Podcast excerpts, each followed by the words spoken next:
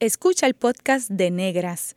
Este programa se emite los viernes a las 3 de la tarde por Radio Universidad de Puerto Rico en el 89.7 FM San Juan y el 88.3 FM Mayagüez. Todo un mundo de música e información.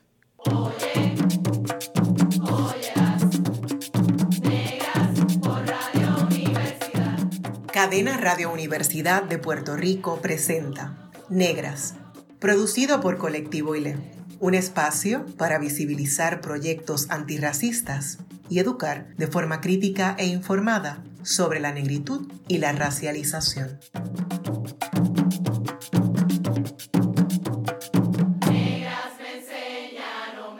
Hoy en Negras les saluda Bárbara Abadía Resach para conversar sobre coctelería y negritud me acompaña Lauren Taylor O'Brien. LP, nacida en el Bronx, New York, es una destacada mixóloga, emprendedora y escritora afrolatina. A sus múltiples galardones sumó convertirse en la ganadora de la primera edición de la competencia Drink Masters. Bienvenida, Negras LP. How are you doing? Hello, I'm so excited to be here. Um, amazing, amazing, amazing initiative that y'all have going on. So I'm excited to be a part of it. I'm doing well. Thank you so much for accepting our invitation to be part of Negras. Eh, siempre preguntamos sobre las memorias de la niñez, etc. Eh, LP, tell us about yourself, about your childhood in the Bronx, New York. What memories do you have from that stage of your life? Yeah, oh man, I have such great memories. I was actually talking to a friend about this recently, and the the Bronx is such a melting pot, right? You know, there's so much culture. Um, you know, you have a mixture of Latinas and you know uh, people from Hispanic origins, um, African Americans, Jamaicans, Caribbean. Like ev- it's a melting pot in such in the most beautiful way. And I grew up in a part of the Bronx that afforded me the opportunity to really delve into it. Um, I had such an amazing childhood because my parents, you know, they didn't have a lot and they they really did a, a beautiful and amazing job at giving us um, you know everything we could have asked for. And um, some of my fondest memories are always with food or drink right? And um, uh, one of my mom's best friends is uh, you know puerto rican from puerto rico. And i just remember growing up with like arroz con ganitas and you know maduros and like uh, you know, pork shoulder and all this amazing food. And um, you know, as an adult, I really look back at that time um, because at the time I, I, you know, I didn't know I was adopted. I didn't know I was Afro Latina, and I'm so appreciative of it because it gave me such a um, an under a better understanding and appreciation for eh, cultures and being exposed to it in such an authentic way. Mm-hmm. So yeah, I mean, if you've never been to the Bronx, I highly recommend you go there, it's so it's so rich in history as well, and it was such a great time. I miss it. I remember my first trip to New York in 1985. uh, I went to New York because some of my family was living uh, there.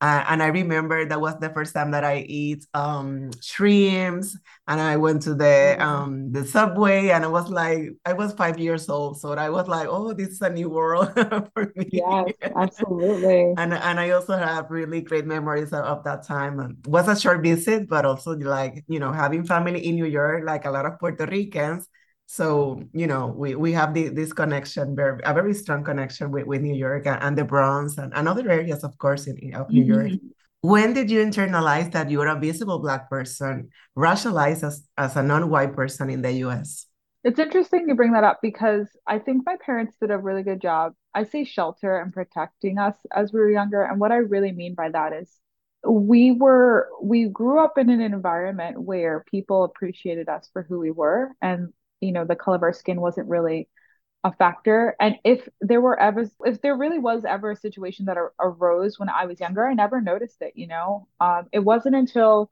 i left for college in dc that i really experienced you know racism and um, prejudices and um, difficulties specifically because of the way i look and because of the color of my skin. It really it obviously is upsetting and disappointing, but it provided me with such great perspective about the ways in which I can continue to navigate the world. I can be angry and, you know, and, you know, uh, frozen and not do anything, or I can persevere and, become a bit more educated on the matter and the issue, speak up for the things that I think are are not right and be an advocate for not only myself but hopefully others. And it's a path I'm still navigating, you know, especially as someone who is with identity in general, um, just discovering like the Latina side of myself. It is it's such a beautiful gift to be given. And the folks who have welcomed me with open arms and have, you know, done their best to allow me to kind of engage in this experience in a way that is it truly, truly, truly educational and and nurturing. I'm so grateful for them. I'm so grateful for them because it's it is very it's a rather difficult thing to you know to to navigate. Mm-hmm. And do you think that by living in the Bronx with, as you describe it, as a as a melting pot, that like avoid the experience of being racialized or or being uh, uh, surviving anti-black racism in New York because of yeah. where you were, like a, a specific place or something? You know, I think the best way to answer this is acknowledging something that my parents did a really great job in teaching us and instilling us when we were younger. You accept people and you attract people who are aligned with who you are as a person, right? The color of the skin was never a concern, was never a factor to be taken into consideration. It's someone's character, it's someone's morals, it's their actions, it's the promises they keep, and it's how they follow through, right? And I realized, you know, I'm I'm thinking back to like the people, you know, even my parents surrounded themselves with, and there was so it was such an eclectic group of individuals, and it makes me really happy because it again, it's not something I think in the initial you're considering. At least I hope not, right? Like, but when you take a couple of steps back and you reflect and you kind of look at the diversity that exists amongst your groups of friends and amongst the people who are in your circle and who do support you it's really cool to think about how everyone is so vastly different. Mm-hmm. Um, and so I do think in many ways, growing up in the Bronx did prepare me and it did make me stronger and it, it made me equipped to kind of handle the discrimination that I faced as an adult. In many instances, you never know how it's going to kind of come up in your life. And mm-hmm. so the lessons in each of those interactions is very individualized. But interestingly enough, I you know, I was watching a video the other day and it was it was this this rapper who was rapping like a children's book, right? Okay. And it's I think it's like called Llama Llama or something. On gun. Uh, on gun. Real 92.3. Yeah. Woo. Glorilla. Let's go. Llama Llama, red pajama, Reese's story, Reese's mama. Mama keeps his baby hurt. Mama Llama go downstairs. Llama Llama, red pajama, feels alone without his mama. Baby Llama wants a drink. Mama's at the kitchen sink. Llama Llama, red pajama, call down to his llama. Mama, mama said she'll be up soon. Baby Llama, here's the sign. I'm Llama, red pajama, waiting, waiting for his mama. Mama isn't coming yet. Baby Llama starts to fret. Llama Llama, red pajamas, whisper softly for his mama. Mama, mama, here's the phone. Baby Llama starts testosterone. Llama, llama, red pajama, Lisa's for his mama. Mama.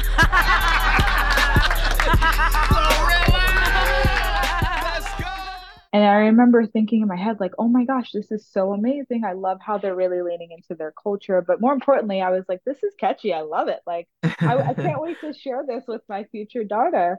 And someone wrote a comment and, uh, that really hit my eyes and ears the wrong way which was op- absolutely without a doubt rooted in like racism. It was like mm-hmm. this is this is ghetto, this is inappropriate. And again, perception is everything.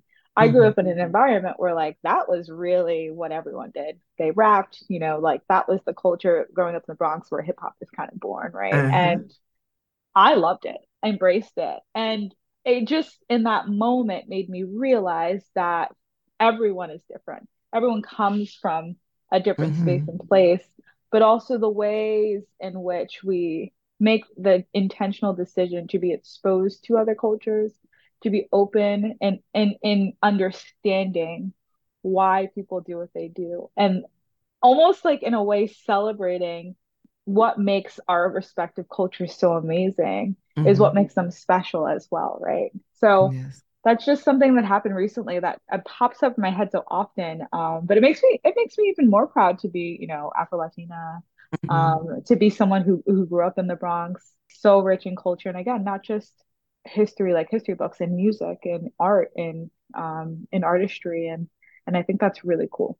Yes, you were so lucky. Uh, I'm privileged to be in that kind of uh, ambience Yeah. and surrounded by a diversity, but also respect and to, you know, people that, you know, were like loving the people for who they are, not because of the color of the skin, etc.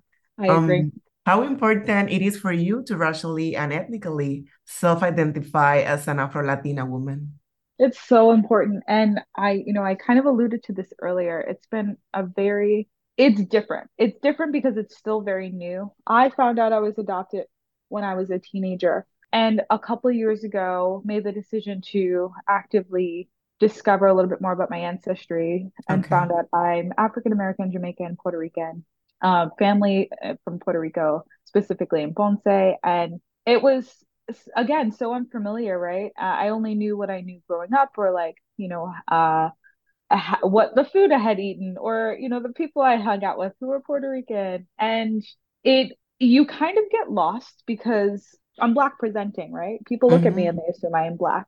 And that makes up a huge part of my identity. And so I thought I had to hide the other parts of me Okay. to compensate for what society sees me as. And I realized by doing that, I'm hiding a huge part of me. That is Mm-hmm. my DNA. That makes up who I am. And and so now I understand the importance and I acknowledge that there is a space for people who are Afro Latino, right? Like there is a space for people who who look like me, who are truly proud of every part of their DNA and integrating some of that culture into the events that I do, like bodega culture, paying homage to the Puerto Rican diaspora. I mean, Puerto Ricans left Puerto Rico, came to New York to start new lives for their families, right? And and we have to acknowledge that history. And so it makes me really proud, you know, where it's just I'm I'm my DNA is is made up of a bunch of fighters uh, Uh-huh. and advocates and and individuals who who truly had to work their butts off to ensure that there was a space and a place for each of us respectively. And I, I'm so proud of that. I think it's really special. Thank you. Thank you for for sharing with us all that story. And and as you mentioned, they were like uh, maroons. This is the cimarronaje, maroonage uh, there. Yeah, Um, absolutely.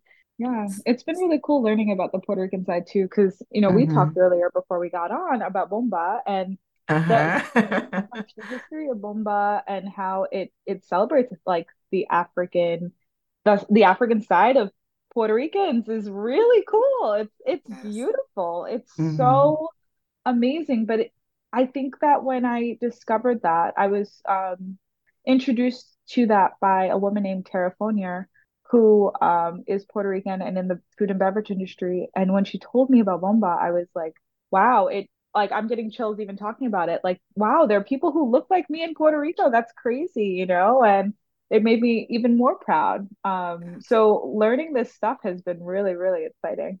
hmm Yes, there's there's even the, the census says like it's less than 70% of the population that is uh, black.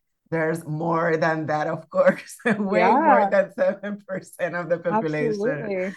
Uh, and if you go to Puerto Rico, you are another Puerto Rican, you know. For for us, uh, this is like a like a, our sisterhood uh, that that we recognize other Black women and, and and we see each other as like we are because you are. So the the Ubuntu, this idea, uh, this African idea of of the um, sorority and and also it's so important, like you mentioned that because there's a lot of people outside Puerto Rico that they don't think that there's uh, black people in Puerto Rico Yeah, because of this idea of mestizaje, the three races, etc., or because of the representations on, on media, etc. exactly. And it's so important to, to, to tell the people that, of course, there's a lot of Black Puerto Ricans, and that Puerto Ricanness is not only like eating or something or drinking something or speaking Spanish. Puerto Ricanness is, is a lot, It's a and, and, lot of different things. mhm, mhm. Yeah, it's cool. So I'm glad that you are learning more about Ponce, and Ponce is Ponce. Well, this is great. Yeah, Ponce is so beautiful and had a lot of its history and in, in music, and it's so Mhm. important for our history as, as Puerto Ricans to, to think about Ponce. Yeah, Mhm. and I was reading about it recently. So it's the second largest city in Puerto Rico. Mm-hmm. uh, which I would have never known because, again, you know, for individuals who either have never been to Puerto Rico or just don't know a lot about it, they think San Juan or Old San Juan, and that's exactly. it, right? Mm-hmm. Mm-hmm. Um, but the, I mean, I've had the luxury of being in many parts of Puerto Rico. It, I mean, it's a beautiful island. It's gorgeous. It's absolutely gorgeous, and um, I'm grateful um, that I have the opportunity to go. I'm actually going in November with my husband, so I'm very excited about that. So you're going to Ponce? Uh, yeah, we're gonna go to Ponce, and we're gonna be in Old San Juan as well. Okay, that's nice. So from New York, you moved to Washington D.C. with the purpose yeah. of studying nursing. How did you transition from nursing to the hospitality, food, and beverage industry? I know it's such an interesting question. so, you know, I was attending nursing school, and one of my best friends was working part time at a bar. And I grew up in a house with seven siblings, so I was very, very accustomed to just. Oh wow! I know, big family, and I don't, I can't really pinpoint what it was exactly. I think it's just because I didn't want to be in my dorm room, if I'm being honest. But for whatever reason, I would frequent the bar. I was not 21 yet. So I'd get like a chicken sandwich, a Coca Cola, and do my homework, right? And the hospitality and just the kindness that was extended to me as someone who wasn't buying anything and just sitting in a corner doing homework, I was just so grateful for it because they could have easily been like, you have to leave, or like, mm-hmm. you know, we have to give this table to someone who's actually going to spend money. And that was really when I my initial interest in hospitality began because it started with how they made me feel and they made me feel really good, right? Um, and so I started to take a vested interest in the bar and just observing what the bartenders were doing, how they were interacting with guests and talking about, you know, the drinks and the spirits that they they dealt with on a day to day. And it was so cool because, you know, you would see the bartender make like an old fashioned mm-hmm. and they'd mm-hmm. make it for one guest and then they'd make it for another guest. But the stories they told were so personalized to the individuals they spoke to. And I thought that was so special because they took this knowledge and they acted as a conduit to connecting people to spirits and stories and cocktails um, in a pretty unconventional way. And I knew, I just, I don't know what it was, but I just knew in that moment that I had to do it. Um, and so started working part time um, at a bar in, in DC as a server and just studied my butt off and learned as much as I could about spirits, cocktails, beer, wine, and becoming a really good storyteller. And then eventually found myself behind the bar. And again, in for me, the goal in the beginning was really, I really want to make delicious drinks, balanced drinks, understand how to make a beverage that is exactly what people expect it to be when it's given to them. And then that eventually shifted to being able to make my own, you know, cocktails and my own riffs. But again, with a story in mind, with an inspiration as my template and deviating from that. And now I, in current day, um, I have my own company, LP Drinks Co. I'm a co-owner of Sippany Spritz Co., the official canned cocktail of New York. And uh, I own a company called Focus on Health. And with all of those initiatives, it always comes back to what is the story? What is the mm-hmm. inspiration? How can we act as a conduit of information? How mm-hmm. can we change the way that people perceive our industry and really provide them with an enlightening moment to be connected in a way that maybe they didn't think that they would have been when they first were having mm-hmm. that encountering with us. Mm-hmm. And it's been pretty cool. Um, I'm really grateful for it. Ten years later, you know, I'm I'm you know here and still doing it, and I love it. And the focus has shifted, but the end goal is always, you know, how can I make people feel good, which mm-hmm. is really mm-hmm. awesome. That's awesome, LP. And you say something that I think is so interesting is that the connection between making cocktails, etc., and being a story a storyteller as well. Yeah. So how you are, you know, telling stories through, you know, preparing is something for other people it's so so great i think that is a, a great connection to connect with other people to to see the humanity of, of the people i think that is a very humanized kind of work yeah and you i mean you we talked about this earlier you saw drink masters so you saw how everyone every competitor you know did that in their own way which is the coolest part because it's mm-hmm. so different right that's great how, uh, for the benefit of the audience, what is mixology? Yeah, that's a great question. So, uh, mixology, the way I like to define it, is really the art of storytelling through Uh-huh. And through cocktail making. Um, but again, kind of going back to what I was saying, with the foundation understanding that everything is a everything deviates from what we call classic cocktails. Our hmm classic cocktails are are kind of like template family of drinks um, that are balanced, delicious, proven through time and time to be, you know, um, the base. And then Okay. we take those drinks, so like the old fashioned, the daiquiri, the Tom Collins. I would even say modern classic, like a pina colada. And then hmm we transition out of that base, Okay. incorporating elements and ingredients that are aligned with whatever story it is that we want to tell. And that might be by, you know, in a pina colada, taking your coconut milk and infusing it with uh, an herb, right? hmm Changing one thing or slowly changing several things until you have something that is still familiar but different and original. Okay. Um, and so that is what mixology is. Okay. And what does mixology represent to you? What impact has does it have in your own life?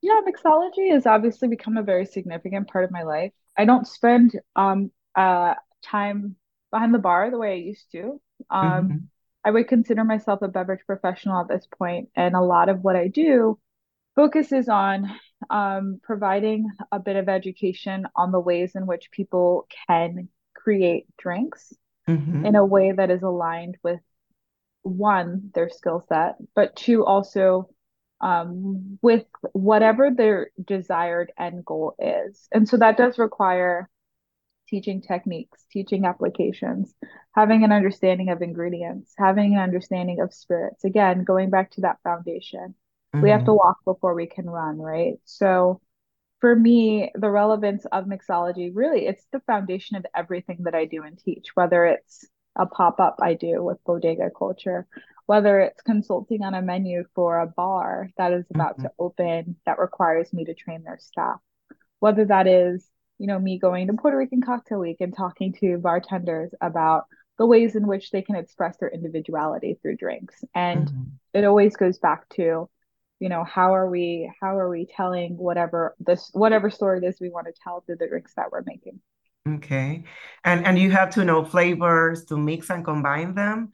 Above all, there to try. Also, you have to know about the instruments and techniques to prepare elaborated cocktails. How is all that done? And how do you learn about new trends and tools to stay ahead? Yeah, no, it's a great question. Some of it you learn on the job, on the road. There are a lot of amazing publications that do quite a great job of showcasing what other people are doing globally because obviously I don't always have the luxury of being able to fly to Europe, even though that sounds wonderful. Um, but kind of keeping up with trends, um, and then being just generally being aware of like what other people are doing. Um, I read a lot. Uh, I really try my best to stay informed.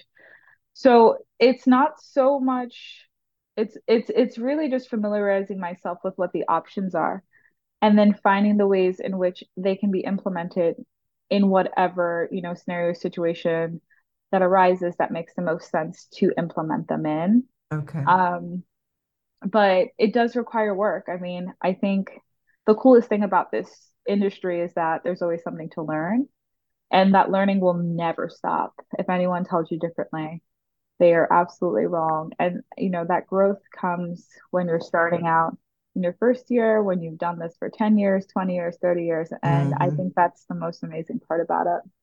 Great. On Drink Masters, one of the judges was Julie Reiner, and one of the contestants highlighted the importance of her uh, as a figure, as one of the the one that paved the way to for other female mixologists.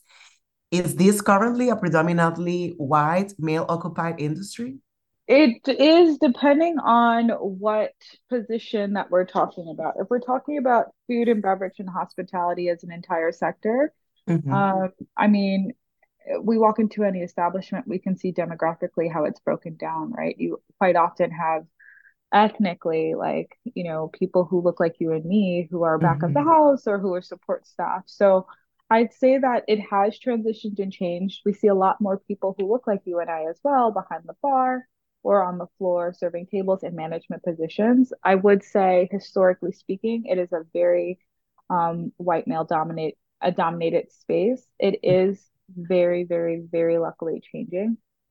And I think it's it's really cool to see the change that's occurring in general because the interest of individuals who are jumping into this sector um, have a really amazing and great opportunity to create art is the way I like to think of it. I like mm-hmm. to call the people who are in this industry creatives because they truly are. The same way someone takes a canvas and paints a, fo- a, photo or takes a photo and paints a picture, right? Cocktails for us are are are art, and that's really exciting. And you know, when we look at pioneers like Julie Reiner, even folks like Amanda Victoria, who is one of the co-owners of Sippity Spritz Co. and so so so many individuals who've kind of paved the way and and very often consider the ways in which they can continue to open doors for others. I think that's mm-hmm. the most important part. What I don't want, and I've said this often, especially after my experience on Drink Masters, is I want to see the individuals who are, you know, my peers who are close to me, who are working, you know, their butts off um, to make it. Uh, I want to I want to encourage them to rise up. I want to bring them with me on this journey. I don't want to look down at them behind me. I, I think that when we self isolate ourselves that way, it doesn't do our industry as an entire sector well. Because think about it this way the goal is to educate, the goal is to inspire, the goal is to hopefully expose individuals to something that they wouldn't typically experience. So if I have a bar and I'm keeping all of these secrets to myself and I'm not sharing this knowledge, mm-hmm. and then someone goes to another bar and they're being told the wrong thing or their experience is, you know, their experience is vastly different than the one they get at mine, mm-hmm. um, in a way that, in a way that l- allows them to see our sector in a bad light, I think that does us a disservice. So having these types of conversations openly you know sharing the the things that we've learned along the way. Being very honest and vulnerable about the difficulties we've encountered only allows the next person to to be just as good as we are. Mm-hmm. um thank you for for that. And although the excellence of your work has already been widely recognized. What did winning drink masters mean to you?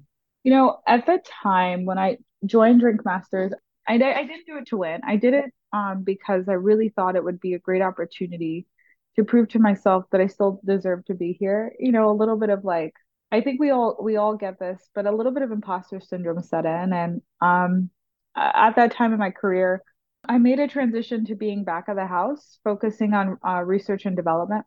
Uh, so basically, I was the individual in the kitchen who really focused on creating ingredients that go into the drinks. I wasn't front facing, I wasn't bartending, and I loved I loved it. It's probably still one of my favorite positions in the bar so delving into this experience for me was really an opportunity to showcase and pay homage to all the people who've invested in me over the years to hopefully allow individuals who look like me and who don't look like me um, but desire to do something similar to see that they completely and absolutely possess the ability within themselves to do something like this. I think that what I ended up getting at the end of the day was much, much bigger, um, much greater, much more rewarding than that. But again, I went into it taking every challenge one day at a time. It was advice that my husband gave me. And I think it placed me in a position where I was so focused that I really was able to showcase myself and I think the best light I possibly could. And I'm very proud of that. Um, I worked very hard, spent a lot of time in the library, and um, I think it, it it's a true testament. Hard work gets you, you know, somewhere, mm-hmm. wherever that somewhere is.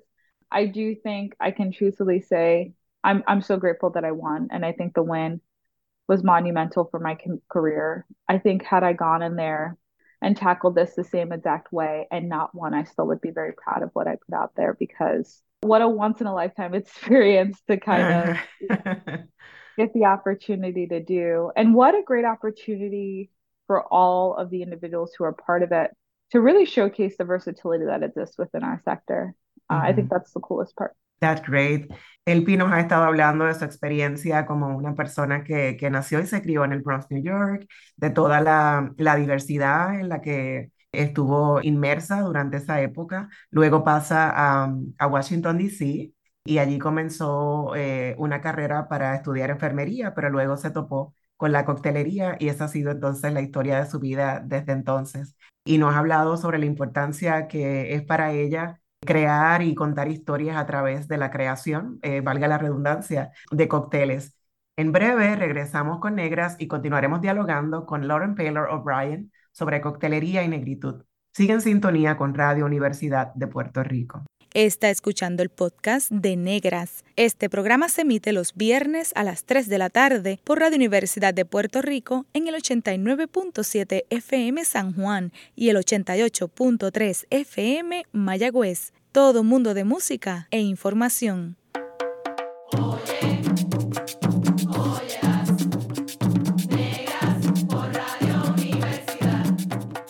Usted está escuchando Negras inspiradas en las grandezas de nuestras ancestras. Le saluda Bárbara Abadía Resach. Hoy tengo el placer de conversar sobre coctelería y negritud con Lauren Taylor O'Brien. Precisely, Julie Rayner highlighted the culinary approach to cocktails of contemporary mixology. How do you describe your cocktail creation process? How do you incorporate other flavors, textures, even foods to your drinks? And what inspires you how important is also presentation for in your creation? Yeah no these are all really important points. So when i'm um, considering the ways in which i want to approach cocktail making there are quite a couple of elements that you have to take into consideration because what you saw on drink masters was so molecular gastronomy focused. It was so culinary there was so much culinary integration incorporated uh-huh. Mm-hmm. That's not always the experience that you're going to get at every bar you go to. So, taking that into consideration, we really have to think about the setting and the theme overall. Like mm-hmm. what is what is the clientele? What is the audience, right? Is this a thing that is aligned or is it unaligned?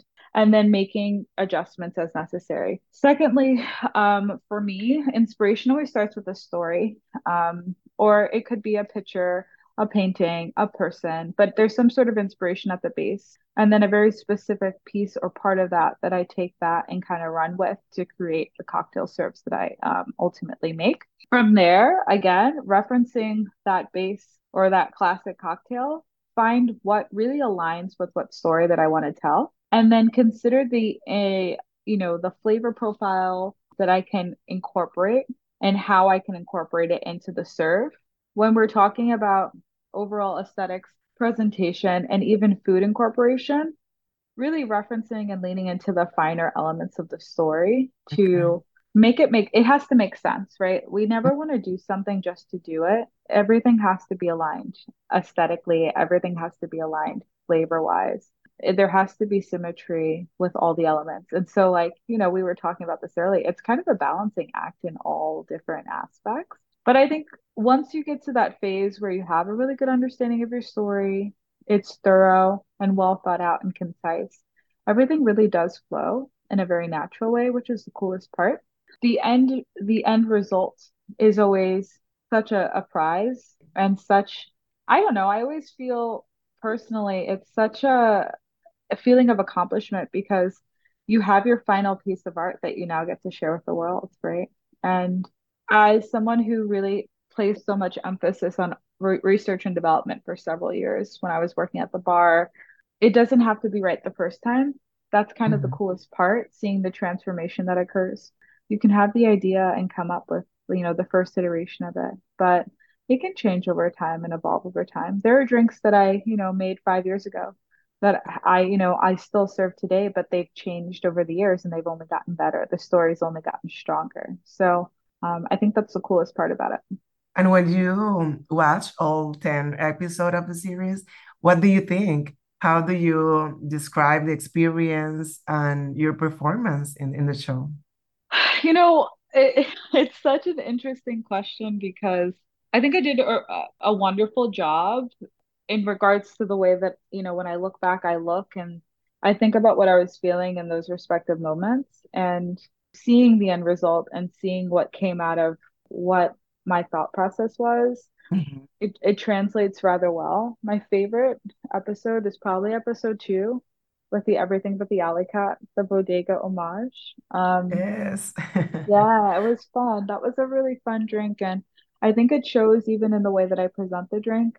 You know, I think that one of the most important elements always to remember as someone who is in hospitality and the service industry is that energy is read by the people that we get to en- interact with. So if we mm-hmm. really truly are excited about something and proud of something, it is exuded in our our posture, our mannerisms, the way that we speak, and honestly, the way that things taste as well. And when I think back to that drink or the overall experience, that drink specifically for me was really the moment in which I realized that I'm exactly where I'm supposed to be and that I love what I do. And I thought that that was that was a really special moment when I think back on my experience and you know partaking in the competition.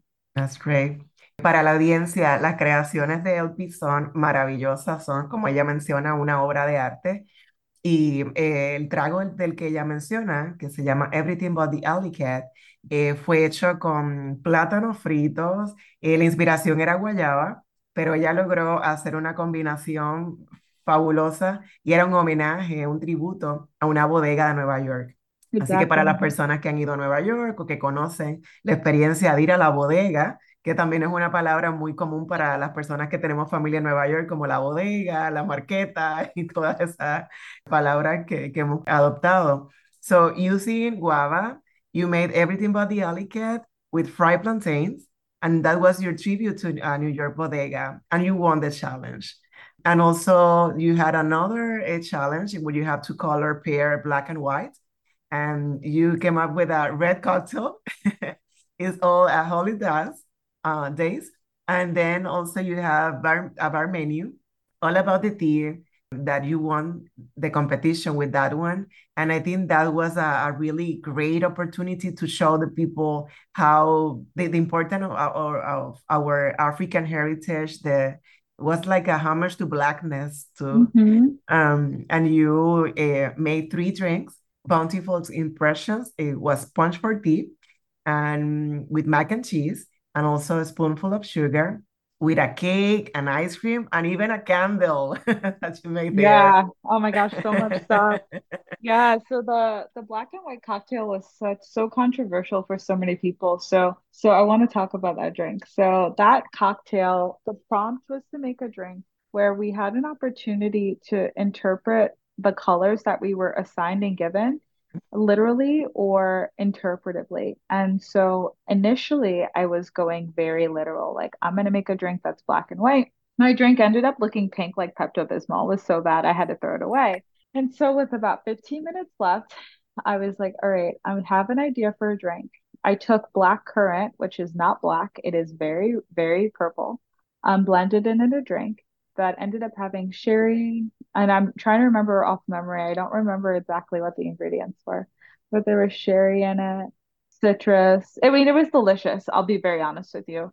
But the garnish ended up being like a whipped cream, like a spice whipped cream that had spices on top of it. So black currant, the white whipped cream, and the spices on top were also black. So it was so interesting because there were so many people who were like, the drink is red. And I was like, I know, but the prompt was da da da, da right? Mm-hmm. Um, but that drink, that challenge was very difficult. It was the first time I was at the bottom in the competition. And in that moment, I kind of just let myself do what I felt like I needed to do. And it obviously, obviously worked in my favor. And then the last challenge with the three drinks and really incorporating African American history and heritage into the serves was so important for me. You know, again, I'm very proud of who I am and what makes up my identity. And there are so many things that I learned historically or through history about African Americans and their influence mm-hmm. in food and drinks. And I wanted to exude that um, in the stories I made. But that last cocktail with the baked Alaska and the candle, oh, it was so fun. It was a clarified milk punch that had a baked Alaska and a scented candle. It was a lot of fun to make. That was nice. And, and you mentioned that uh, the inspiration also was thinking about um, African Americans and, and Africans and enslaved as caregivers and, and using the tea as something to, to, to heal, um, but also to, to survive in a, in a very difficult situation uh, as enslavement. So, yeah, so, so thank you for, for mentioning that. Yeah, because tea is such a, a relevant a part of the uh, you know African American history. You think about mm-hmm. it, even especially in the South, but you know, slaves took care of their slave owners. And um, uh, I mean, they were forced to do so, obviously. But what ended up coming out of that phase um, and that moment in history is that we, when we look at bountiful impressions as an example, they took a, this weed, which was mint, mm-hmm. which the owners wanted nothing to do with. And they made it this very decadent, beautiful piece of garnish that they placed in drinks that they gave to their slave owners. Mm-hmm. Uh, and so they really had such a huge influence on the way that we look at drinks, which is mm-hmm. really awesome. I believe that your creation, of course, recognize and celebrate our ancestors, but also our stories. What stories do your cocktails tell, LP? So my stories always revert back to childhood experiences, people I've had very strong impressions uh, or uh, strong encounterings with, whether mm-hmm. it be mm-hmm. positive or negative. And then moments of history, um, whether that be something I learned in a book, a story that was shared with me, a museum that I visited, that are just very powerful um, and have great significance that I want to share. Mm-hmm. And you talk about the importance of representation, something that Capri and other Black mixologists highlighted. Can you elaborate on that, on the importance of representation? Yeah, I think it's extremely important to it's really impactful a lot more a lot more so than I think I realized in the beginning of my career to be an individual who is, you know, Afro Latina and representing representing what our capabilities are. You know, like actually let's back up for a second. I am a I'm a, a Afro Latina from the Bronx who, you know, had an opportunity to go to college in DC and, you know, get an education and made the decision to pursue a career in food and beverage. And really, in that moment for me, it was so important to ensure that I took this opportunity not for granted, right? But took this opportunity and ran with it in a way that could really showcase what our capabilities are. Mm-hmm. I think that I when I when you look at statistics, I was not supposed to be successful. You know, it's the truth. And I really, really worked hard to ensure that I could, you know, live the life that my parents wanted me to, but more importantly, thinking of the future and what I can provide for my family as well.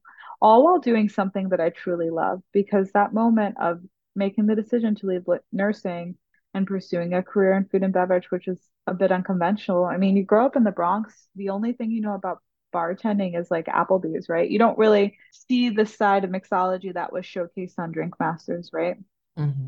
And so for me, the reason representation is so important is because there is someone watching who looks exactly like me, who doesn't think that they can do something or doesn't think that they can do the thing that they want to do and being able to see individuals who came from the Bronx, who are Black, who are Afro Latina, who, you know, who did have another career, who are a mom to be, whatever it may be, it does inspire them. And that's really important.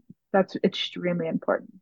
El Pino acaba de hablar de la, por qué es importante la representación y, y, el trabajo que hizo en esa competencia, cómo permite que otras mujeres negras que lucen como ella, que nos, se ve como nosotras, eh, también pueden tener esa oportunidad de, estar en, en, unas industrias donde normalmente no vemos personas como nosotras. También el PI momentos antes nos habló sobre sus creaciones que parecerían exquisitas y no, no dudo que sean exquisitas y también cómo utiliza las historias de las personas negras y de nuestros ancestros y ancestras para sus creaciones y también cómo su proceso creativo de contar historias tiene que ver con historias de la niñez, de experiencias personales que ha tenido, etc.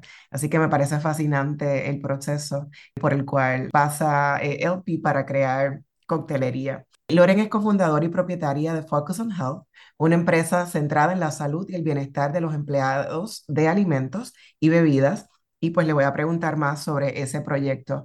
Lawrence, you are the co-founder and owner of Focus on Health, a company focused on health and wellness for food and beverage employees. Can you tell us about more more about the Focus on Health project? Yeah, for sure. So Focus on Health is a business that my business partner Alex jump started during COVID, oh, before COVID, that I was able to become a part of during COVID, and Um, it was a pitch that she had for a cocktail competition where the prompt was to basically take, you know, what your passion outside of the food and beverage industry is and create a business proposal, you know, using that as kind of the focal point.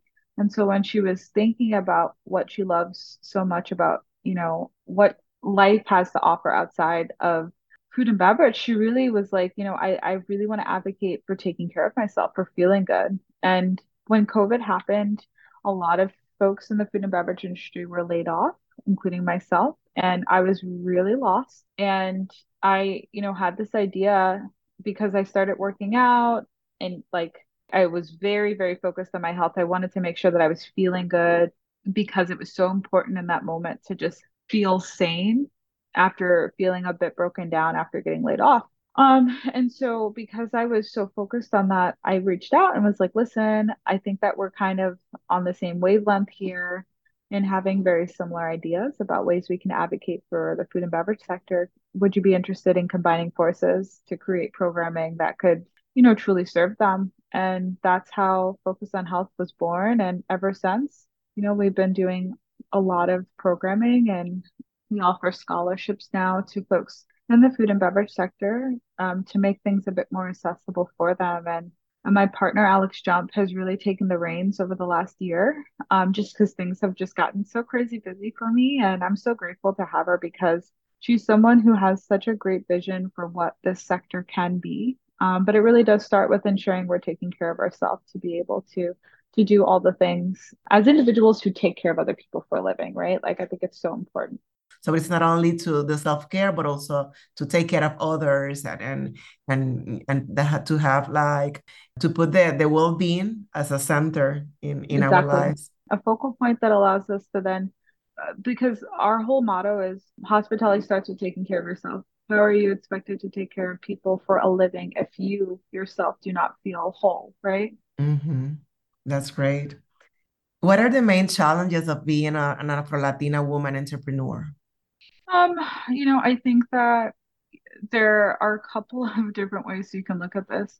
I think for one, it's sometimes can be very hard and difficult to navigate the spaces where um, you are wanted or desired. But mm-hmm. you know, when we shift our focus and we can kind of become more aligned with what we want and focus on that, I think that makes all the difference.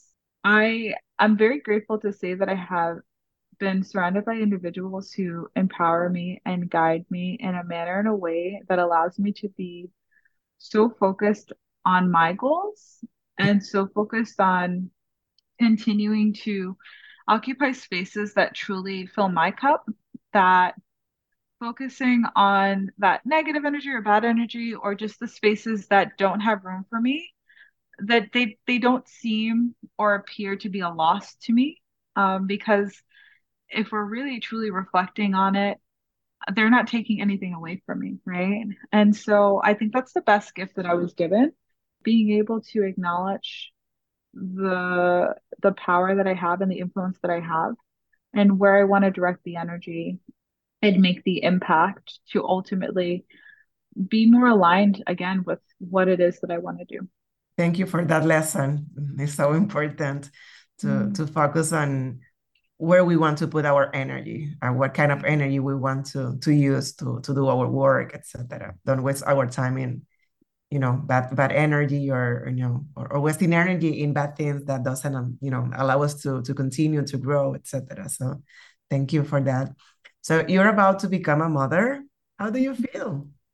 I feel great. Oh my gosh we're so excited. It's so it'll be my first child and um, the lessons that I've learned have been amazing ones and great ones and it certainly has allowed me to recalibrate myself in a way that people told me they they did say you know it's going to be so natural your recalibration and it truly is. Um, it's a gift i think. I think in many ways it's a gift because it's allowed me to be uber like focused and um and to be a lot more aware of the ways in which this industry kind of navigates parenthood and motherhood specifically, the challenges that sometimes come with it when we're talking about pregnancy and uh, working in the spirits industry. It can be rather difficult to find work at times.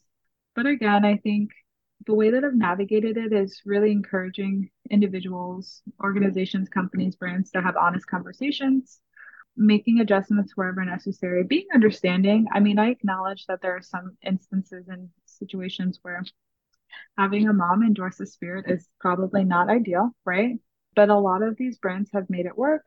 Um, I have made adjustments. It's truly like it's kind of changed the way that I see this this sector because I've heard some pretty bad stories, and I've placed so much emphasis on continuing to advocate for myself uh, and ensuring that people understand when they mistreat an individual, the ways in which that can negatively impact them, especially as someone who probably more now than ever could really benefit from compensation associated with some of this work, right?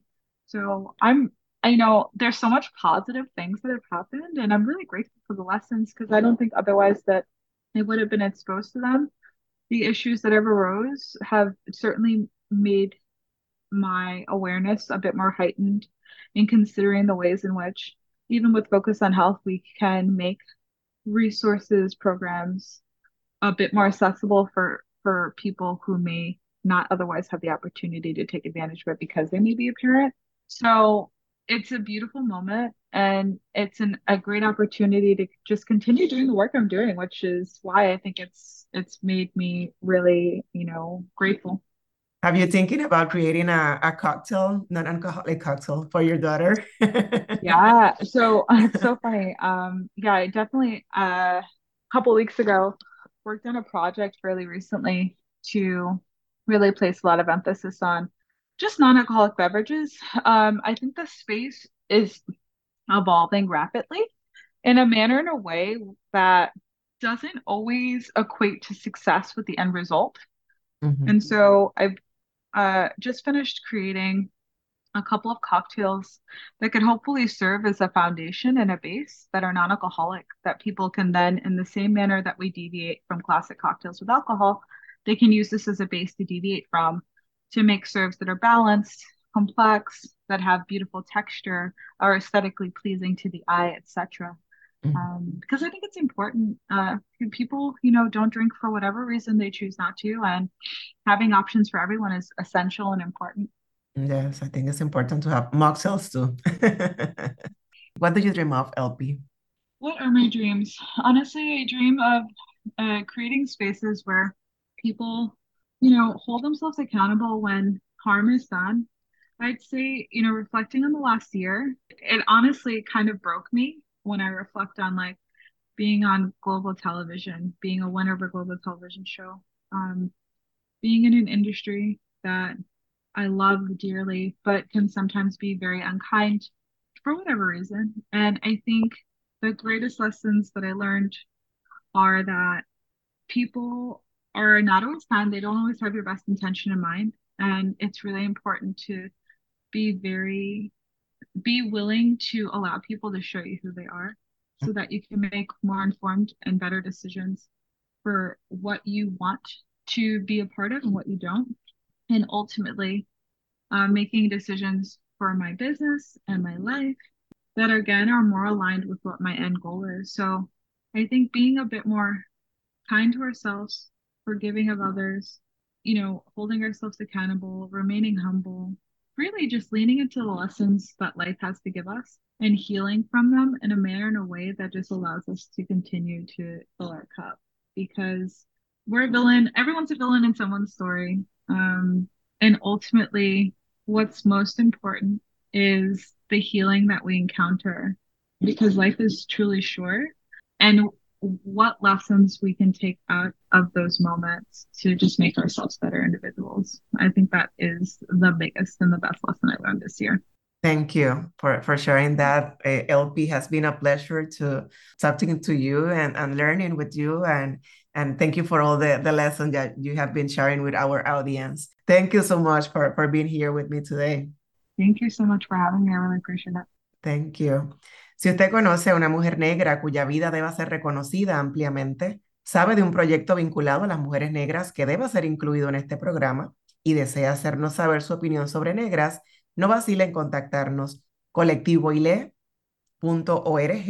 o puede escribirnos a colectivo@gmail.com. También puede buscarnos en nuestras páginas de Facebook e Instagram.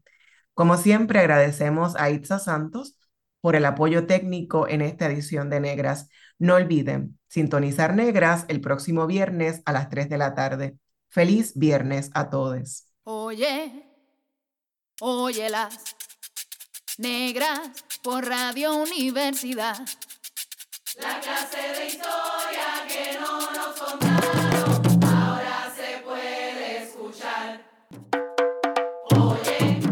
Cadena Radio Universidad de Puerto Rico y Colectivo ILE presentaron Negras, asumiendo nuestro justo rol como forjadoras de cambio.